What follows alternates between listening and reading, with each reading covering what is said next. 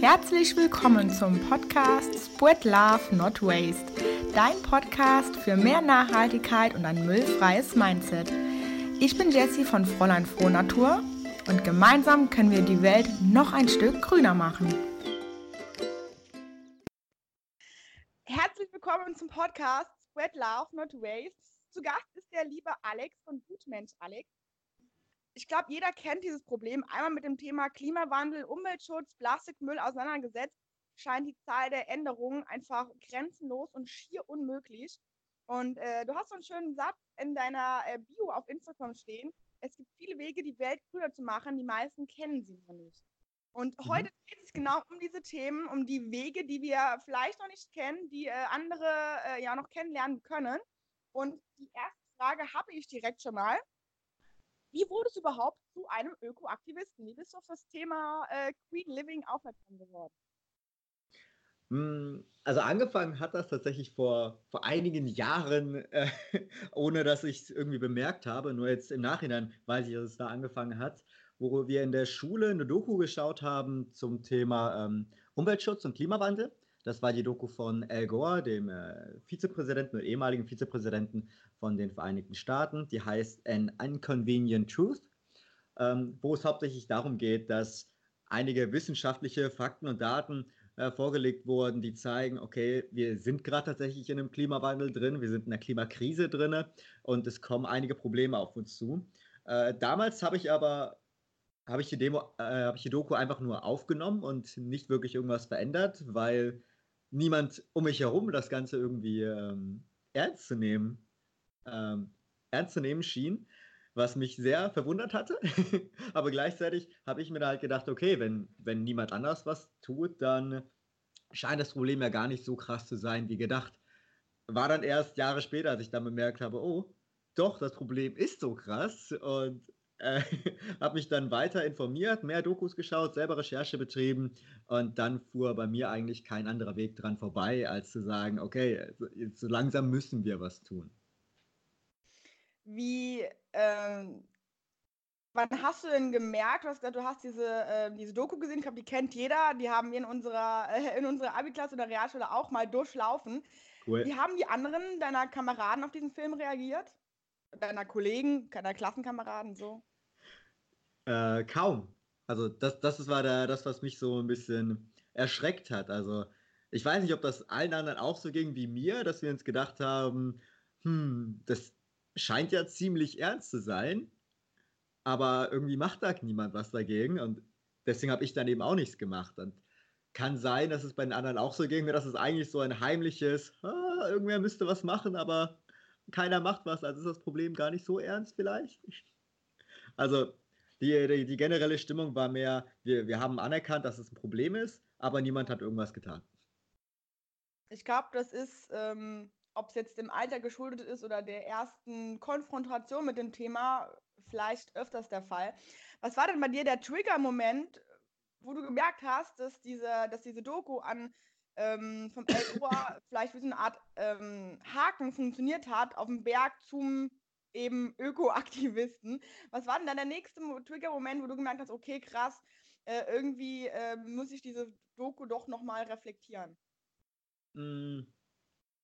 Also wo der Moment, wo ich mir gedacht habe, ich muss die Doku nochmal reflektieren, war erst. Ja, generell, worum es halt in der Doku ging, eher so. Okay, okay. Weil über die Doku habe ich erst nach, äh, angefangen nachzudenken wieder, als ich mir selber so die Frage gestellt habe, huch, wo, woher kam dieser Gedanke überhaupt? Ähm, aber mein nächster Schritt war dann, dass ich damals äh, tatsächlich ein Mädchen kennengelernt habe, äh, eine Ex-Freundin von mir, die halt vegan gelebt hat. Ähm, und das hat mir erstmal gezeigt, okay, wie einfach es ist, seine Ernährung umzustellen. Ähm, habe mich dann in dem Zuge mehr mit dem Thema Veganismus auseinandergesetzt und ähm, was es überhaupt so für Vorteile hat. Für mich war das nämlich damals mehr so irgendwie der, der Tierschutzaspekt, der einzige, der mir klar wurde. Also ich habe mir gedacht, okay, das sind Leute, die nicht wollen, dass Tiere leiden. Gut. Hatte aber nicht so richtig die Empathie zu Tieren, muss ich ehrlicherweise dazu sagen. Und deswegen war das Thema für mich damit ähm, auch abgehakt. Aber als ich dann gemerkt habe, okay, was es noch für andere Vorteile hat und wie wichtig es eigentlich ist, dass wir unseren Fleischkonsum reduzieren, ähm, habe ich dann auch damit angefangen. Und dann war mein erster Schritt quasi zu sagen, okay, ich lebe jetzt erstmal vegetarisch. Ich glaube, da können wir mal ein bisschen tiefer einsteigen, denn ich lebe selber auch. Wie lange bist du jetzt Vegetarier? Also Vegetarier bin ich dann jetzt seit knapp sechs Jahren, ähm, aber seit letztem Jahr dann auch tatsächlich Veganer. Und ja. wie, wann hast du angefangen, sozusagen müllfrei zu leben und ähm, das Ganze drumherum, sag ich mal? Es war auch seit letztem Jahr. Ja. Also es hat sich sehr Lass, viel im letzten Jahr geändert. Was hat sich denn da genau geändert? Weil ich kann mir gut vorstellen, da, darum geht es ja genau, von heute auf morgen müllfrei, vegan und, und, und äh, generell Umweltaktivist. Ja. Was hat sich da in dir verändert? Was hast du dir für eine Frage gestellt oder welche Erkenntnisse hattest du, dass du sagen konntest, eh, ich, ähm, ich kann nicht so weitermachen. Ich, ich, ich sehe das Leid oder ich weiß, was es für Auswirkungen hat. Mhm. Was hat das in dir ausgelöst, dass du sagen konntest, ey, das wird von heute auf morgen so umgesetzt? Mhm. Also ich habe angefangen, mich nach und nach immer mehr mit äh, Politik, mit Nachrichten und so weiter auseinanderzusetzen und mit den äh, Fakten auf der Welt, was läuft eigentlich gerade alles schief. Und habe das dann aber von einer anderen Perspektive aus gesehen, nämlich was tun denn bisher schon Leute, um irgendwas Gutes zu machen. Ähm, habe dazu dann eine, eine YouTube-Reihe aufgenommen, die hieß Good News auf meinem YouTube-Kanal Gutmensch. Ähm, eigentlich mit der Idee dahinter, Leute zu motivieren, eben auch etwas Gutes zu tun. Nur habe ich das wohl ein bisschen zu aktiv gemacht, weil ich mich selber damit sehr krass motiviert habe und gedacht habe, oh krass, es gibt so viele Leute, die, die sich wirklich dafür anstrengen, etwas Gutes zu tun. Das will ich auch. Und habe dann im Januar letzten Jahres den Schritt gewagt zu sagen, okay, ich kündige meinen Job und versuche mich mal wirklich härter mit dem Thema auseinanderzusetzen. Ähm, und dann habe ich genau das gemacht. Also hatte im Januar letzten Jahres meinen letzten Arbeitstag so als ähm, Vollzeit-Mediengestalter äh, und habe dann ab dem Februar angefangen, mehr und mehr mich mit allen möglichen Themen auseinanderzusetzen, wie man die Welt eben ein Stückchen besser machen kann, sei es im nachhaltigen oder sei es im sozialen Bereich. Das ist sehr, sehr krass. Ähm, ich hatte jetzt auch vor kurzem ein ganz liebes Mädel im Podcast, die auch sagte, ich hatte irgendwie keinen Bock mehr auf den Status quo. Mein äh, Job hat einfach nur noch ähm, gearbeitet und drei Leute haben zugeguckt, einer hat gearbeitet, äh, wie dem nach dem schönen Motto. Ja. Was hat es in dir wie warum hast du dich dazu entschieden, einfach deinen gut bezahlten Job, gerade in der Medienbranche, einfach so einen Nagel zu hängen? Du hättest ja auch sagen können, ja, ich mache das so hobbymäßig weiter mit YouTube-Videos, wie du gerade gesagt hattest, so ein bisschen Instagram und äh, eigentlich die finanzielle Sicherheit ist mir super wichtig. Mhm. Was, also was war der Auslöser? Zum einen habe ich erkannt, dass Sicherheit vor allem hier in Deutschland so gut wie immer gegeben ist. Also wenn man äh, ein gewisses, gewisses Level erreicht hat, und bei mir ist es so, ähm, ich bin zwar noch relativ jung, habe aber eben schon ziemlich früh angefangen zu arbeiten. Das heißt, ich habe mir schon eine gewisse Karriere aufgebaut in der Medienbranche ähm, und bin natürlich in einer luxuriösen Situation. Ich weiß, es ähm, hat nicht jeder und dafür bin ich auch sehr dankbar, dass ich hier in Köln quasi Medienjobs ohne Ende habe. Das heißt, ich wusste, wenn irgendwas ist, kann ich immer wieder zurückgehen. Ähm, und mit dieser Sicherheit, mit dieser Narrenfreiheit, die ich habe, also zum einen in Deutschland zu leben, wo das soziale System vergleichsweise super gut ist, und zum anderen eine Karriere zu haben, in der ich, zu der ich immer wieder zurückgehen kann, dachte ich mir, wenn ich jetzt wann dann? Also jetzt gerade ja. habe ich keine anderen Verpflichtungen. Ich habe weder ein Haus noch irgendwie eine Familie oder Kinder, um die ich mich kümmern ähm, muss. Ähm, habe aber halt diesen Drive, irgendwas Gutes zu tun und dachte mir, gut, das nutze ich jetzt einfach mal komplett aus und spring komplett rein. Ja, ja. Da sagst du was mega Wahres. Ähm, ich finde es einfach auch so unglaublich wichtig, da, sich dessen bewusst zu werden, dass wenn wir irgendwas starten wollen, ob es jetzt die eigene Karriere ist oder also ne, ne, ne, ein eigenes Business oder eben, wie du sagst, der, der Umwelt was Gutes zu tun und ähm, sozusagen eine Antwort auf die Frage gefunden zu haben, ja, warum bin ich überhaupt hier? Ne? Was bleibt denn, wenn ich gehe? Das Bewusstsein zu haben, wenn es nicht funktioniert, A, es wird immer irgendeinen Job geben, den wir machen können. Also ob es jetzt irgendein Tellerwäscher ist oder irgendeine Verkäuferin in der Bäckerei oder sowas. Und B, haben wir einfach so ein soziales System, was uns aufhängt. Wir müssen in Deutschland müssen, muss keiner irgendwie auf der Straße schlafen oder ähm, Angst vom Existenzminimum haben, weil wir einfach so abgesichert sind. Und ich erlebe so oft, so, äh, ne, hier Goodbye Deutschland oder wie die ganzen äh, Filme heißen, Serien, äh, wo die Leute äh, auch sind, sich ihre Traumwelt versprechen, irgendwo in Amerika oder Kanada auswandern und auf einmal merken, ja krass, wenn mein Budget zu Ende ist und ich habe irgendwie immer noch keine Aufenthaltserlaubnis oder Arbeitserlaubnis oder irgendwas läuft halt schief, da fängt dich halt niemand auf. Und mhm. irgendwann geht halt das Geld zu Ende und dann kommen die wieder zurück. Also viele, ja. nicht alle. Also ich muss dazu sagen, ich habe natürlich auch Kritikpunkte an dem äh, Sozialstaat hier in Deutschland. Es geht auch immer noch ein Stück besser. Ähm, aber vergleichsweise mit sehr, sehr, sehr vielen anderen Ländern haben wir es hier wirklich gut. Ähm, und ich finde, das können wir tatsächlich auch ausnutzen. Ähm, nicht um dann zu sagen, okay, wir leben jetzt komplett vom Staat, das will ich auch nicht, auf keinen Fall. Aber vor allem so in den Jahren zwischen, zwischen 20 und weiß ich nicht, 30, Mitte 30, kann man halt das wirklich nutzen, um äh, sich selber eben was Großes aufzubauen. Und mhm. langfristig gesehen. Hier kommt gerade ein wunderschöner Kommentar von ähm, Delicious Abundance. Ach, Alex, kleiner Bruder, du machst es super. Du bist eine, ja, du kannst es auch lesen. eine der Personen in meinem Umfeld, die ich am meisten bewundere. Du wirst ganz groß rauskommen. Ah, ganz cooler Stichpunkt. ganz cooler Stichpunkt. Thema Umfeld. Mm. Es ist übrigens von der Mo. Hallo Mo, danke. Hallo Mo. Ganz interessanter Aspekt, Thema Umfeld. Mm, würdest du sagen, dass das Umfeld einen wichtigen Teil dazu beiträgt, wie ich nachher lebe oder wie ich eben diese Vision von einem müllfreieren oder veganeren Leben umsetzen kann? Zu einer Million Prozent, ja.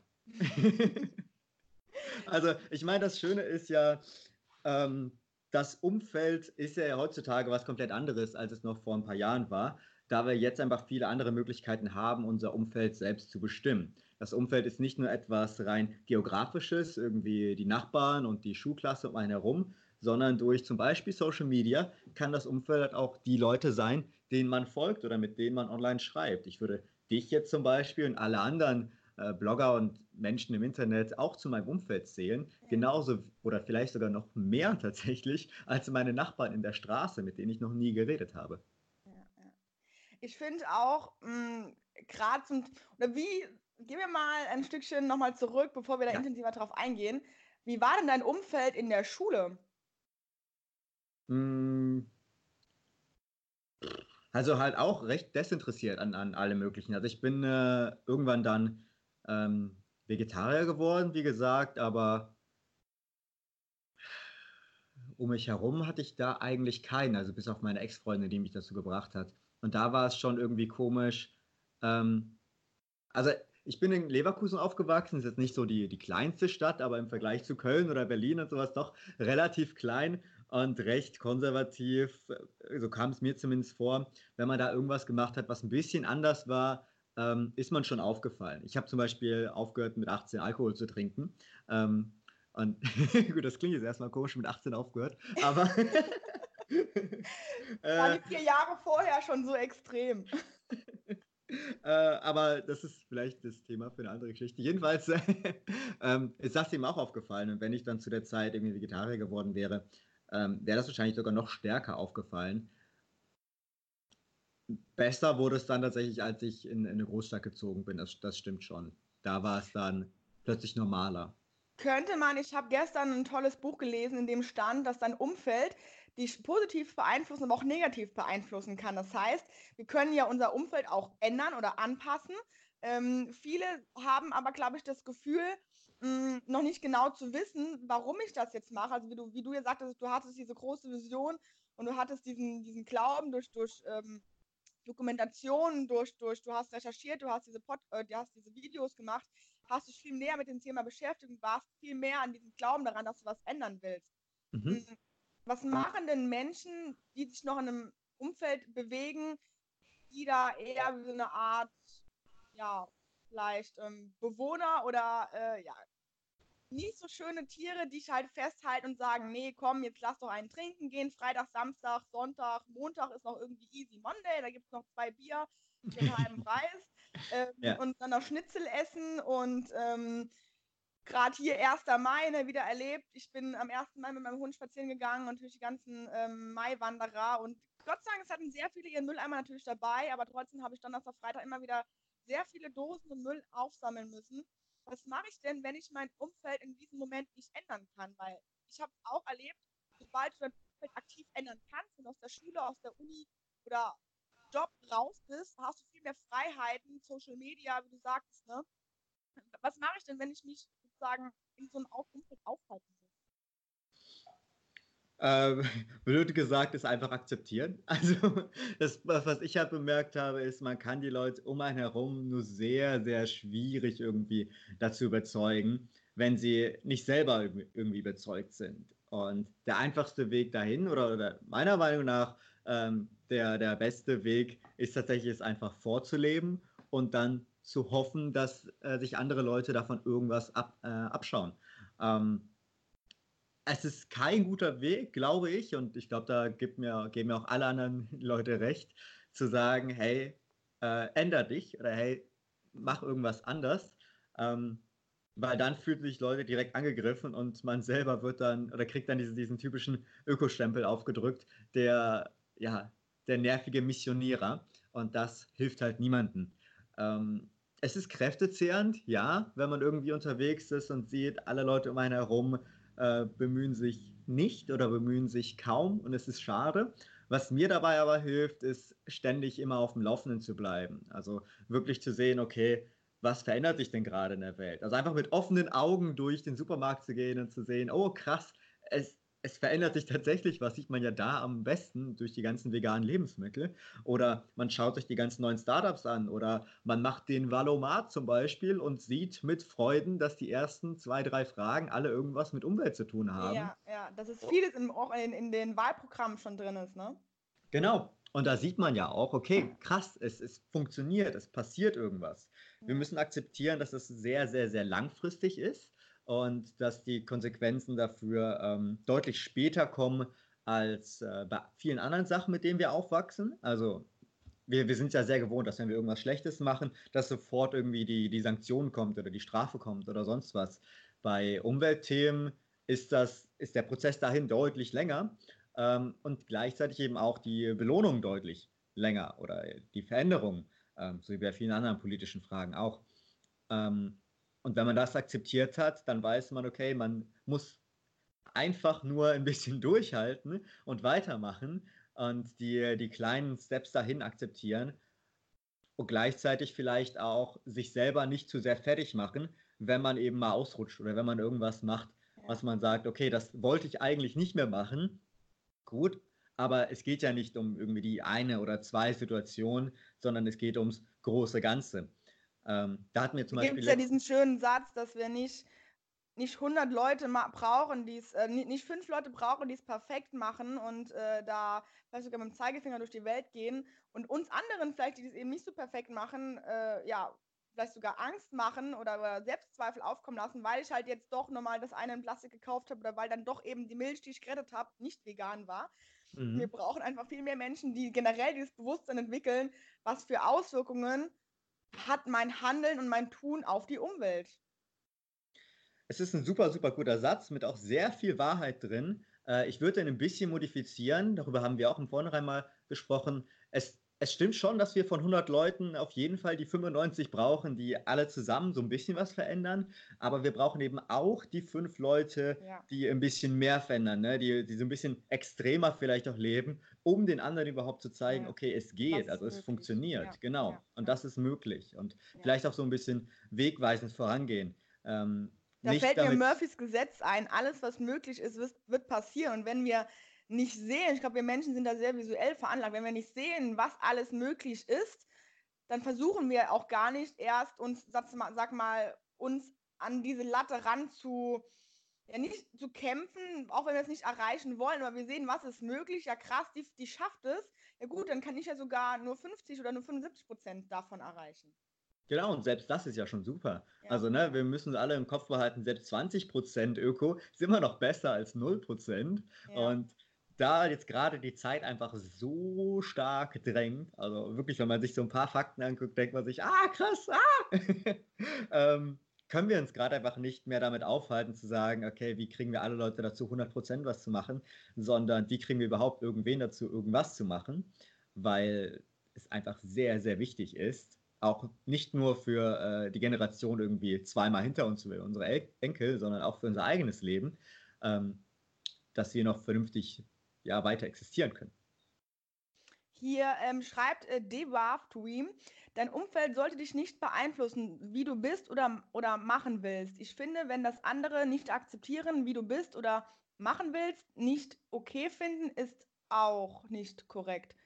Ähm, okay, ich glaube, sie will darauf hinaus, dass das äh, Umfeld auch eigentlich die Akzeptanz aufbringen sollte. Ne? Nicht nur du selber, wenn du Veganer bist und die Fleischesser akzeptierst, sondern eben auch die, die äh, ja, Fleischesser uns akzeptieren sollten. Ähm, merke ich auch immer wieder, wie ich mir tolle Witze und Sprüche anhören darf von äh, mhm. ein paar aus meinem Umfeld auch. Äh, wenn mein Hund zum Beispiel Gemüse bekommt oder Möhren oder Gurken in sein Essen, wie kann man denn nur, ein Hund kann auch dadurch nicht gesund werden. Das sind halt so Sprüche, die ähm, kommen bei mir dann rein und wieder raus. Mm, was mich aber noch interessieren würde, was würdest du den Leuten raten? Du sagtest ja, du bist durch deine Ex-Freundin zum Vegetarier, Veganer geworden. Was wäre denn für ja. dich der erste Schritt, mm, wenn jetzt jemand zuhört oder wie ich eben, der überhaupt null Ahnung hat? Ich, äh, ich äh, ähm, bin halt so der Durchschnittsbürger, sage ich mal, habe überhaupt keine Ahnung, lebe noch in der Matrix, wie ich sie immer so schön formuliere. Was ist denn der erste Schritt?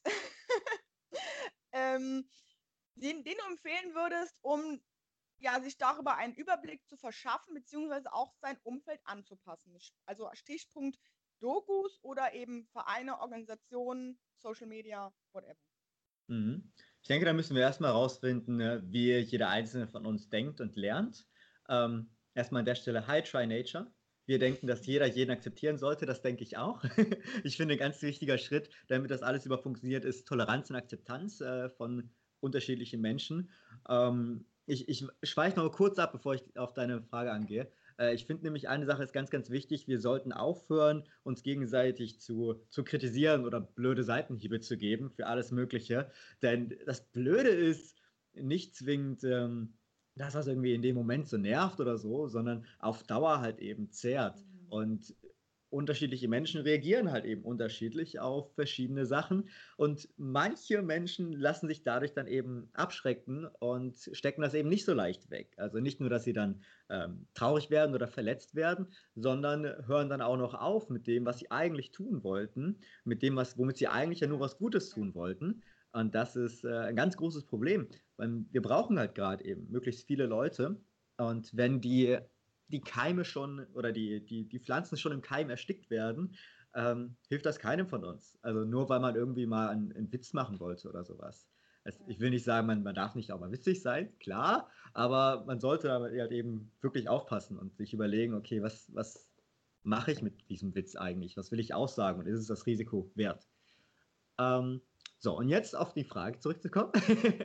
Wie ähm, geht man ran an die ganze Öko-Sache? Mir haben halt persönlich die Dokus super geholfen und menschlicher Kontakt. Also, wie gesagt, meine Ex-Freundin hat mich halt eben so ein bisschen zum Vegetarier gebracht, als ich dann später mehr und mehr äh, vegane Instagrammer getroffen habe im, im, echten Leben, hat mich das auch zum Veganer rübergebracht.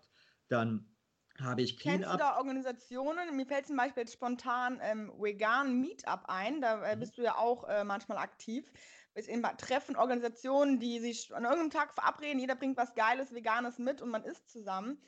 Wie kann ich denn hier, ich wohne zum Beispiel im Dorf in der Pampa, wie kann ich mich denn, ähm, wenn ich mich für ein veganes Essen interessiere, oder, oder Blogging zum Beispiel, es gibt ja auch da Organisationen, die sich dann groß, zu großen Cleanups verabreden und auch hier wiederum äh, schwierig, das irgendwie äh, zusammenzustemmen.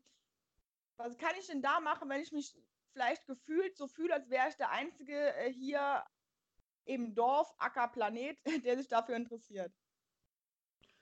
Meistens ist das nicht so. Also meistens hat man das Gefühl tatsächlich, ob, obwohl man äh, sich noch gar nicht umgeschaut hat. Deswegen würde ich da als ersten Tipp geben, schaut euch um. Also je nachdem, was eben ähm, in der eigenen Umgebung am meisten benutzt wird. In vielen Fällen ist es halt Facebook, dass man einfach bei Facebook reinschreibt, irgendwie Cleanup und dann das eigene Dorf oder die eigene Stadt. Und manchmal cool. kommt dazu was. Äh, es gibt eben oft auch größere Vereine wie eben Greenpeace oder Sea Shepherd und so weiter, die eigentlich national recht weit vertreten sind. Es kann sein, dass man im eigenen Dorf nichts findet und dann muss man sich um die umliegenden ähm, Dörfer oder Städte bemühen. Ähm, das ist zwar noch aktuell so, ja, und es ist schade, aber im schlimmsten Fall könnte man sich vielleicht auch selber eben dazu aufraffen und sagen, okay, ich organisiere mal was. Und das kann ja auch wirklich nur was ganz Kleines sein, wie einfach mal den, bei den Nachbarn zu fragen, hey, wollen wir mal, oder bei den Freunden zu fragen, hey, wollen wir nicht mal irgendwie zusammen den Park oder den Wald oder den, den Fluss aufräumen? Ähm, muss nicht immer ein großes Event draus werden, ne? Nee, es muss kein großes Event draus werden, sondern es ist einfach nur so der Schneeball, der dann ins Rollen kommt und dann nach und nach informiert man sich über alle anderen Themen. So war das bei mir auch mit, äh, mit Cleanups tatsächlich und mit Vlogging, das du gerade angesprochen hast, also Joggen und dabei Müll aufsammeln. Ähm, ich habe zufällig gesehen, dass äh, auf Facebook jemand gefragt hat, hey, hat jemand Lust, äh, mit uns irgendwie die Stadt sauber zu machen? Also habe ich gedacht, ja, klar, warum nicht? Ähm, habe ich natürlich den Vorteil, dass ich in Köln bin. Hier sind ständig solche Aktivitäten. Ähm, aber habe das dann eben wahrgenommen und dann bin ich so nach und nach eben immer mehr in die Müllthematik reingekommen. Einfach zu sehen, okay, wie viel Müll hier rumliegt, allein in Deutschland, ist schon ziemlich krass. Ähm, und sich dann irgendwie überlegen, dass der Schritt war nicht weit, zu sagen, okay, wie verhindert man das? Denn Aufräumen an sich ist natürlich cool. Äh, wenn wir aber schon irgendwie an der Wurzel anpacken könnten und dafür sorgen, dass der Müll gar nicht erst auf die Straßen kommt, ja. haben wir viele weitere Probleme vorgebeugt. Und deswegen finde ich diese Zero Waste Bewegung auch so, so wichtig. Und ja. das Schöne auch da ist, es, es werden immer mehr äh, Unverpacktläden in Deutschland, die quasi aus dem Boden sprießen. Vor vier, fünf Jahren gab es noch irgendwie keinen einzigen oder so ein paar. Und jetzt haben wir über 100 und alle paar Wochen startet ein neuer. Da kann ich übrigens einen Tipp geben auf Startnext gibt es immer wieder mal Crowdfunding-Projekte für unterschiedliche Unverpacktläden. Ähm, ich glaube, allein jetzt gerade sind wieder drei am Start für unterschiedliche Städte. Ähm, und vielleicht ist ja auch einer bei euch in der Nähe. Und ich kann mir auch vorstellen, wenn jemand nicht weiß, wo denn bei mir der nächste Unverpacktladen ist, also ich glaube, der Google-Algorithmus hat es schon so weit äh, geschafft, dass man einfach unverpackt und dann seine Stadt angibt und dann findet der schon direkt, äh, wo denn hier der nächste Laden mit irgendeinem Wort an unverpackt äh, drin ist oder halt irgendwas, was auf der Webseite mit unverpackt zu tun hat. Mm, da sind auf jeden Fall jede Menge Möglichkeiten, äh, da mal so einen Unverpacktladen zu suchen. Aber wir müssen natürlich auch sagen, es steckt ja alles noch in den Kinderfüßen. Ja. Sehr ich gut. Nicht genau, darauf wollte ich gerade zukommen. Äh, achso, äh, es, es gibt halt eben auch noch ganz viele andere Möglichkeiten, Müll zu sparen. Und was ich jetzt gerade eben mache, ich war nie der große Leser, aber es gibt unglaublich tolle Bücher, auch zum Thema Zero Waste, unverpackt. Ähm, das habe ich jetzt gerade durchgelesen von der Shia, ist eine Bloggerin, die heißt Wasteland Rebel wo sie auch alle möglichen ähm, Tipps und Tricks gibt, wie man Müll sparen kann, auch ohne Unverpacktladen. Dann gibt es noch hier äh, ein Leben ohne Müll von der Olga, ist eine Besitzerin von einem Unverpacktladen, von zwei Unverpacktläden inzwischen sogar. Ähm, und auch Mitbegründerin von Zero Waste Köln, ein Verein, wo ich auch mit aktiv Für bin. alle, die gerade den Podcast hören und nicht sehen, was der Alex da in den Bildschirm hängt, ich, verl ich, verlinke euch die ganzen ähm, Bücher, also wie die heißen, auch nochmal in den Show Notes, dass ihr ja. reinschauen könnt, äh, von wem das ist, was da drin steht und ja, damit ihr natürlich weiß, für alle Leseratten. ich, ich, kann ja mal kurz die Buchtitel nennen. Das eine ist von Shia Su, Zero Waste, weniger Müll ist das neue Grün. Dann haben ja, wir von Olga Witt, Ein Leben ohne Müll, mein Weg mit Zero Waste. Und ein ganz neues Buch, das habe ich noch nicht gelesen, also muss ich da als Disclaimer dazu geben. Äh, ich kenne nur ihren Blog und finde den super. Der Blog heißt Plastikfrei Leben, ist von Charlotte Schüler, Einfach plastikfrei leben. So. Ja, das ist ja. erst vor kurzem rausgekommen, erst vor zwei Wochen, wenn ich es richtig im Kopf habe. Ähm, alles ganz tolles Lesematerial, wo man Schritt für Schritt erklärt bekommt, also hoffe ich beim letzten, weiß ich nicht, äh, wie man nach und nach seinen Müll reduzieren kann. Und zusammengefasst kann man eigentlich sagen, schaut euch an, wo bei euch Müll produziert wird und guckt, äh, überlegt mal, was gibt es für Alternativen. Genau, und so kann man Schritt für Schritt angehen. Ich glaube nämlich auch, es ist super wichtig, nochmal zu erwähnen, dass wir nicht unbedingt einen Unverpacktladen brauchen, um die Ausrede zu haben, ja gut, jetzt kann ich ja auch unverpackt einkaufen. Wir haben so viele Möglichkeiten, auch im Alltag, mh, auf Müll zu achten, wie du schon sagtest, viele Sachen sogar selbst zu machen. Also ob jetzt äh, Reinigungsmittel ist, ob es äh, sogar Kosmetik ist, da kann ich auch noch sehr empfehlen, ohne, also man muss natürlich jetzt hier immer Disclaimer, äh, keine beauftragte Werbung, es sind alles nur Empfehlungen, wie man eben zu einem Gutmensch wird, sozusagen. Hi. Ähm, die, die Bücher oder die Webseite von Smarticulare, also sind super, super tolle Rezepte drin zu Do-it-yourself. Ich glaube, aus jedem Bereich, äh, den man nur sich irgendwie vorstellen kann, ich glaube sogar, was Tiere angeht, äh, wie man eben Müll einsparen kann und wie man sich sehr vieles selbst machen kann, um eben auch zu wissen, was ist überhaupt da drin und um nicht diese 10 Trillionen verschiedenen ähm, Zusatzstoffe googeln zu müssen, was es überhaupt für meinen Körper heißt. Cool. Ja, kann ich auch sehr empfehlen. Ja, schön. Super, prima. Wir haben auf jeden Fall jetzt mal sehr viel Input, wo man denn überhaupt äh, auch Wissen herbekommt. Das war ja auch das andere Thema, wenn ich überhaupt keine Ahnung davon habe. Hm, du hattest eben noch kurz angesprochen, unterschiedliche Menschen brauchen unterschiedliche Ansätze. Was meinst ja. du damit? Ich meine damit, dass wir eben unterschiedliche Wege brauchen, um das Problem zu kommunizieren oder auch Lösungsmethoden. Das heißt, wir brauchen eben die Blogger, die Bücher schreiben zum Beispiel, um die Leute zu erreichen, die eben gerne Bücher lesen. Wir brauchen aber auch Blogger, die eben auf Instagram und YouTube und so weiter aktiv sind, um da die Leute abzuholen. Wir brauchen aber auch genauso gut äh, Leute, die offline alles Mögliche machen. Cleanups oder ähm, eventuell eigene Läden gründen, wie Unverpackt-Läden, Podcasts, die über das Thema sprechen. Im Grunde genommen sollte äh, das Nachhaltigkeitsthema überall präsent sein, da wir nie wissen, okay, wie ähm, erreichen wir einzelne Menschen? Und mhm. da würde ich sogar so weit gehen und sagen, dass für, für viele Leute extreme Methoden wie ähm, ähm, die Ende-Gelände-Veranstaltungen oder die PETA-Veranstaltungen, die auch abschreckend wirken, trotzdem auch wichtig sind, weil die eben auch bestimmte Leute erreichen, ähm, eben auch mitzumachen. Und ich denke, dass dass das Veranstaltungen sind, die, die schon so lange bestehen und äh, die wahrscheinlich für so viele Leute gesorgt haben, die sich mit dem Thema auseinandersetzen, ähm, dass wir das nicht zu früh verurteilen sollten, nur weil die Methoden ein bisschen zu extrem sind. Ja, ja da sagst du was Wahres. Jeder Mensch ist ja einfach unterschiedlich. Wir sind alle Individuen, was ja auch gut so ist. Und mhm. wir brauchen, wir können ja nicht voraussetzen, dass wir wie, wie so ein System, eine Kategorisierung, alle Menschen, die unterschiedlich sind, in, in vier oder fünf verschiedene Kategorien packen können. Mit denen gehen wir jetzt gleich um und den, wie es so schon in der Schule eigentlich immer noch praktiziert wird, ne? Mit denen ja. äh, gehen wir jetzt, jeder hat dieselbe äh, Methode und jeder bekommt dasselbe Wissen an die Hand und äh, so wird es gemacht, ja. Sehr, sehr Auch cool. Stichpunkt ähm, McVegan oder wie auch immer der heißt, der, der vegane Burger von McDonalds McDonald's an sich natürlich eine, eine, eine Firma, die man ja generell nicht gutheißen kann, wegen all dem, was sie tun. Trotzdem spiegelt sie natürlich auch unsere Gesellschaft komplett wider. Äh, wieder. Und das da, da kann man, da darf man sich auch gerne freuen als Öko, meiner Meinung nach, dass die einen veganen Burger rausbringen. Also wir müssen da ja nicht einkaufen gehen, aber es ist doch schön, dass zumindest die Option da ist. Also dass, wenn man als äh, Normalbürger ähm, eben rausgeht und sich was zu essen holt, vielleicht irgendwie nach einer Feier, auch die Option hat, eben was Veganes zu haben. Ja, und deswegen ja. äh, finde ich das total gut. Das gleiche auch für das äh, vegane Magnum-Eis. Ähm, auch hier, Magnum wieder eine Firma, von der man Sachen halten kann. Aber äh, trotzdem die, die Option da zu haben, ist natürlich super. Und wenn wir da, wenn, wenn wir nochmal an das, ähm, an das, was wir vorhin besprochen haben, denken von wegen, was wurde denn bisher alles schon erreicht, ist das auch eine, eine gute Messlatte, an der wir sehen können, okay, es wird tatsächlich Mainstream und glaubt es oder nicht, das ist genau das, was wir wollen. es soll Mainstream werden.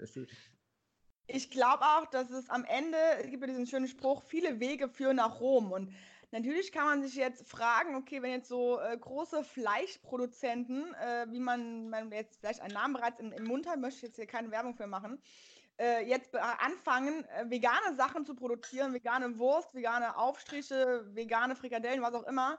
Mhm. Natürlich kann man sich fragen, okay, wenn ich jetzt von denen vegane Sachen kaufe, unterstütze ich ja trotzdem denen ihr, ihr Unternehmen. Also es ist, fließt ja. ja dann trotzdem vielleicht in, in Wissenschaft oder in, in Marketingzwecke äh, auf, auf, auf Fleischbasis sozusagen. Trotzdem habe ich auch jetzt die letzten Tage ein Interview gehabt mit ähm, einem Supermarkt, der sagte, dass die Nachfrage bestimmt einfach das Angebot. Und wenn wir die Leute dazu kriegen, die merken, okay, krass, ja, ich probiere mal so ein paar vegetarische äh, Frikadellen, ja krass, die schmecken ja genauso wie normale und dann die Frau oder die Freundin da noch ein bisschen pusht, ja komm, dann kaufen doch die lieber. Und wie du sagst, irgendwann so viele Leute werden, die diese ja, Ersatzprodukte oder eben veganen, vegetarischen Sachen kaufen oder eben auch die müllfreien Sachen. Also wir müssen ja auch Bereich bleiben, wenn da die Nachfrage steigt, ja, dann sind ja Unternehmen, warum das größte Unternehmen ist ja Gewinnmaximierung. Warum mhm. sollte ich denn diese Sachen weniger anbieten, wenn die Leute es mehr nachfragen? Das bringt mir ja mega viel Umsatz und Gewinn. Und so tickt ja auch McDonalds, so tickt momentan Rewe, Edeka ähm, oder wie sie alle heißen, diese zweite Frage anbieten. Äh, Plastikfrei Scanning machen. Ich meine, es ist Forschung, die wollen alle nur auf das Rennen ausspringen.